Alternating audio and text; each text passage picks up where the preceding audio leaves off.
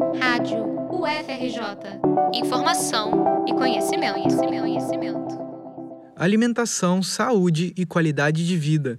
Esses foram os temas de alguns dos estandes presentes no segundo dia da Semana Nacional da Ciência e Tecnologia, a SNCT, que começou na terça-feira, 8 de novembro, e segue até esta quinta-feira, dia 10.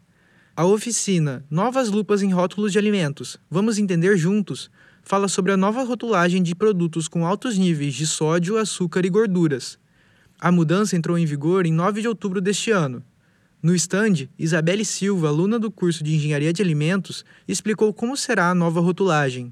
As embalagens agora vão ter que conter uma lupa de identificação quando o alimento ele tiver muito açúcar adicionado, muita gordura saturada e muito sódio. E essa porcentagem né, do muito, como eu disse anteriormente, ela varia de produtos sólidos para produtos líquidos. E essa nova lei também implementa que a tabela nutricional agora ela deve conter o fundo claro, fundo branco e o padrão das letras tem que ser igual também, o tipo da fonte e o tamanho, para também facilitar e as porções também vão ser padronizadas por 100 gramas em diante, de acordo com o produto e isso também varia.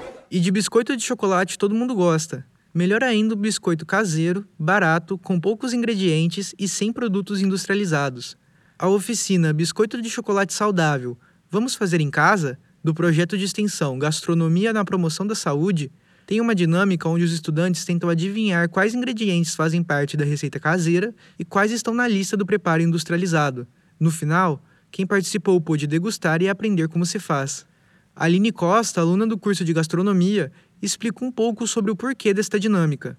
O principal aqui é que as pessoas não têm o hábito de ler os rótulos dos produtos que eles compram no mercado. Então a ideia aqui é que as pessoas possam realmente ver e ter noção das, das coisas que eles estão consumindo no dia a dia. Porque no caso do biscoito industrializado, por exemplo, a gente está consumindo algo que tem diversos ingredientes que a gente não sabe, não tem a menor ideia do que é. Os ingredientes têm nomes super estranhos e nós não sabemos nem para que, que serve, o quão mal pode fazer a saúde. Então nosso objetivo é mostrar quais ingredientes fazem parte de cada um dos biscoitos e mostrar que pode ser sim muito barato, acessível e saudável produzir um, um biscoito caseiro. E você sabe o que é uma alimentação saudável?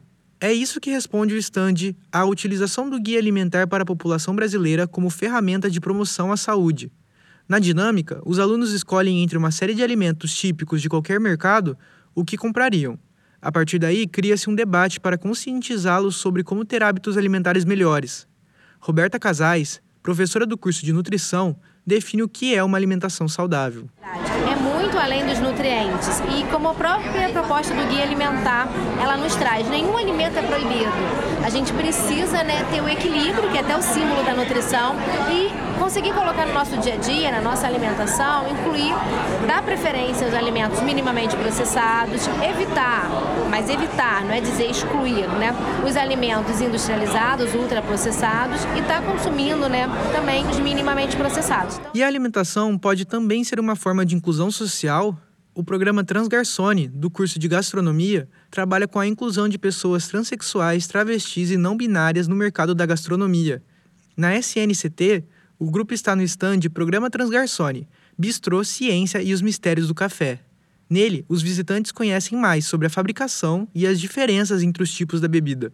Renato Monteiro, professor do Departamento de Gastronomia, explica sobre a experiência. O café ele faz parte da cultura brasileira.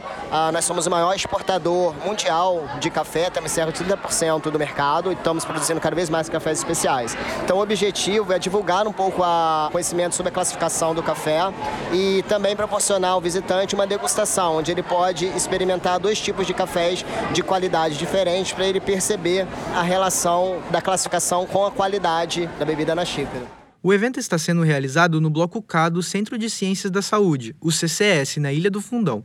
E não se esqueça de seguir o Instagram de alguns dos projetos que falamos hoje. Arroba Novo Olhar da Nutrição, sem o C cedilha e sem os acentos, arroba gps.frj e arroba Transgarçone, com dois N's e sem o cedilha. Acompanhe a cobertura completa da SNCT aqui no Informação e Conhecimento. Reportagem de Gabriel Ikegami para a Rádio FRJ.